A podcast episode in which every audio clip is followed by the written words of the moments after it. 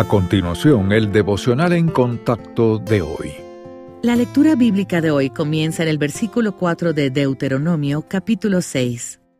Oye Israel, Jehová nuestro Dios, Jehová uno es.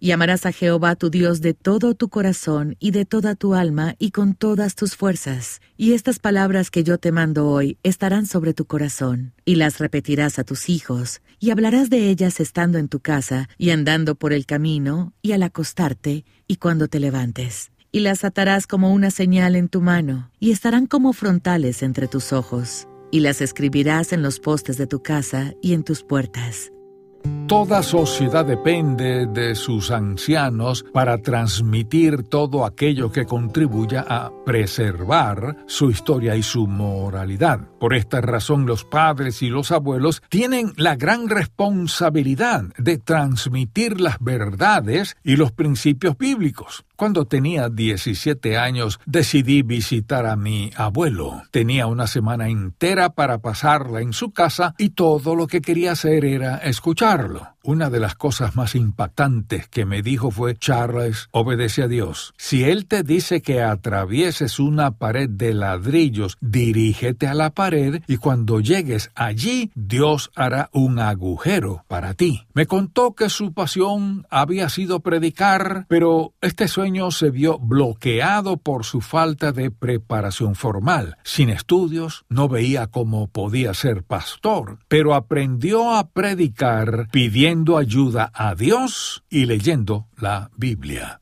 Desde ese humilde comienzo mi abuelo empezó a ministrar a medida que el Señor abría oportunidades, lo cual le permitió fundar numerosas iglesias. Él me enseñó que cuando realmente queremos hacer la voluntad de Dios, nuestro Padre Celestial moverá cielo y tierra para mostrarnos el camino.